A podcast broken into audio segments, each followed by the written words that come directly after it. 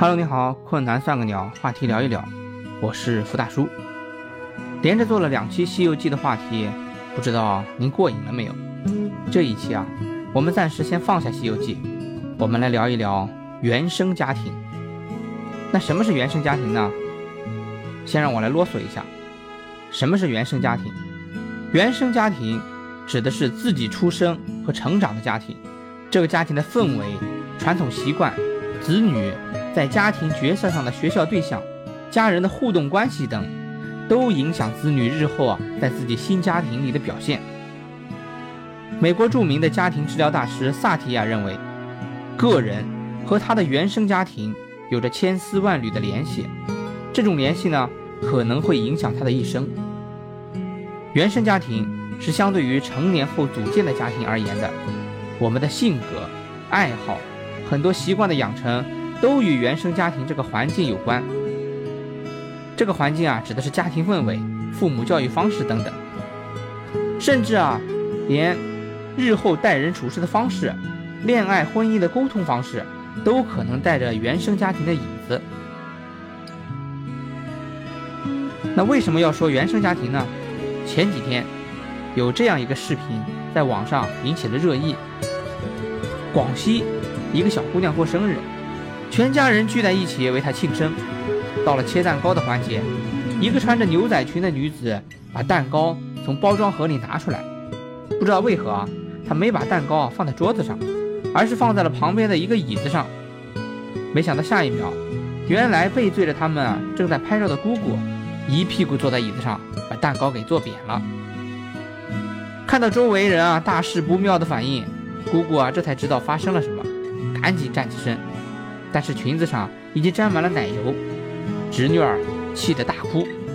姑姑赶紧上前抱住她，想要安慰，但侄女儿越哭越大声，愤怒的摔东西，用力的推开姑姑。全家人啊也围着姑姑责骂，表情凶狠的像姑姑犯了什么滔天大罪一样。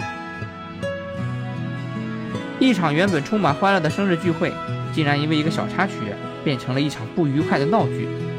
代入一下姑姑的视角，真的是很窒息。原本那块椅子就是他坐的，当时他背对着他们，根本不知道有人把蛋糕放在他的椅子上，也没人提醒他。意外发生之后，他也不顾自己的裙子被弄脏了，第一时间去跟小女孩道歉安抚。他也不是故意的呀，一个蛋糕而已，再买一个不就好了吗？结果全家人就像开批判大会一样，不断的责怪他，只照顾小侄女的情绪，却丝毫没有考虑姑姑的感受。视频评论区里，很多人都为姑姑打抱不平。有人说：“真是下头亲戚，这一家人一点爱都没有，为什么要把蛋糕放在人家凳子上还不提醒呢？”有人说：“姑姑好可怜，被咱一家人骂，无语了，是我肯定就发飙了。”还有人说。那帮人的表情，不知道的还以为姑姑杀人放火了呢。还有人说，那么大一张桌子放不下一个蛋糕，那么一屋子的人，格局都没个蛋糕大。一个小小的突发事件，却暴露出很多中国式家庭令人窒息的通病：家庭成员间彼此相互攻击、争吵、撕扯，就像随时可能爆炸的地雷。而且啊。你不知道这个地雷啊，它埋在哪里，也不知道它会在什么时间、什么地点突然爆炸。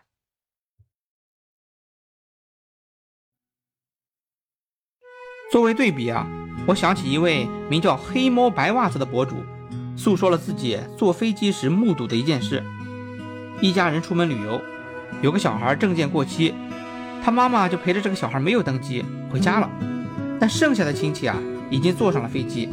所有的行李都挂在这个妈妈的名下托运了，因为妈妈没有登机，所以啊，所有的行李只能被拉下来退回了，相当于剩下的人都背了个身份证，没有任何行李，直接光着去旅行了。很多人看到这儿，可能已经开始焦虑了，特别是那些喜欢互相指责的家庭，也许会马上开始追究其他人的责任，嘶吼着对方为什么事先没有看仔细，都是你的错。然而，飞机上的这家人。却完全没有生气，就是打了个电话让人回来拿行李，然后啊，让他们顺便寄个箱子。全程的氛围啊都非常的松弛。飞机起飞后，那家人也没有受到影响，很开心的在聊着。到了目的地之后啊，是不是该买点生活用品？博主感慨，原来这个世界上真的有这么松弛的家庭关系。是啊，家本应该是个让人感到包容、温暖、有爱、放松的地方。可不幸的是，有太多的家庭缺失这样的氛围。就像评论区里，很多人都在诉说自己的故事。评论区里第一个人说：“好羡慕这样的家庭生活，而我的家庭。”一直因为一些琐事内耗，鸡毛蒜皮的事也会互相指责半天，真的很累。我想啊，我家要是发生这样的事情，无论有没有钱解决这件事，这场旅行也会完完全全毁掉，甚至几十年后都被拉出来吵架。第二个人说，我高中时掉了身份证，想到需要我爸妈请假一天陪我去补办，焦虑的开始在宿舍厕所里哭。第三个人说：“我母亲就是容易情绪紧张的，小时候不小心打碎碗都要挨骂好久，导致啊我真的特别容易紧张焦虑，怕犯错。后来自己带孩子，发现我孩子一度被我影响的也是很害怕犯错，紧张焦虑。”第四个人说：“我们小时候摔个勺子啥的都会挨骂，如果没人承认，就全部跪下来挨个打。”直到有人承认为止。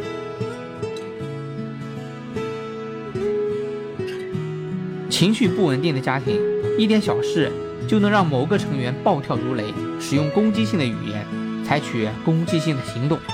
更糟糕的是，在原生家庭的影响下，很容易让受过伤的成年子女也将这种创伤转嫁到自己的孩子身上，一代又一代陷入周而复始的循环。我们的情绪模式啊！其实都能从我们的父母和母系家族中找到根源。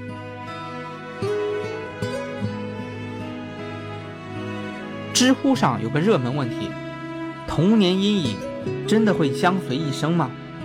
有个答主讲了自己的亲身经历：同学聚会吃火锅的时候，他不小心打翻了一盘牛百叶，当时啊，他就吓得脸色发青，站在那里一动也不敢动，像是在等什么一样。直到他突然意识到。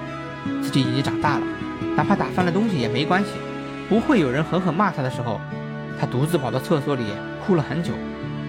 从小到大二十几年，他是在母亲的责骂下长大的。很多时候，即使不是他的错，母亲也会把责任啊推到他身上，只为了让自己好受一点。而这些来自原生家庭的阴影，并不会凭空消失，只会随着时间的流逝越来越痛。美国心理学家苏珊·福沃德在《原生家庭》这本书里写道：“如果你自卑、抑郁、找不到价值感，或者暴躁、易怒，无法与人好好相处，也许啊，你就要好好审视下你的原生家庭了。”心理学上也有个著名的泡菜效应，意思是说，像同样的蔬菜，在不同的水中浸泡了一段时间后，将它们分开煮，味道是不一样的。人在不同的环境里，由于长期的耳濡目染，其性格、素质、气质和思维方式等方面都会有明显的差别。好的家庭氛围就像一块土壤，温暖有养分，滋润每个家庭成员的一生；而不好的家庭氛围就像一瓶毒药，一点一点慢慢侵入每个家庭成员的生命，留下无法抹去的印记。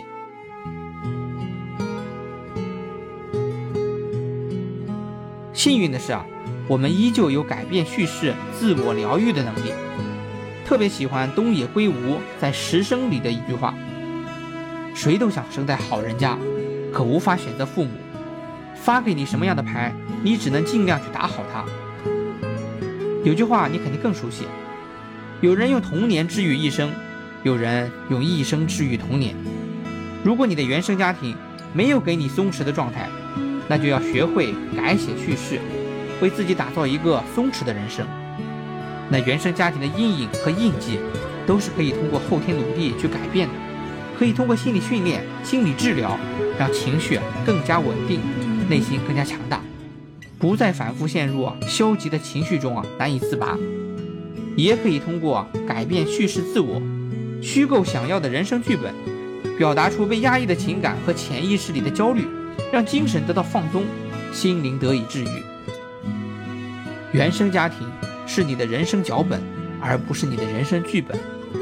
愿我们都能摆脱有毒的家庭氛围，摆脱身上束缚的枷锁，过好自己的生活。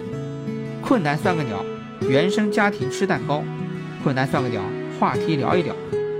下期话题我们聊一聊 iPhone 十四槽点变亮点，敬请期待。再见。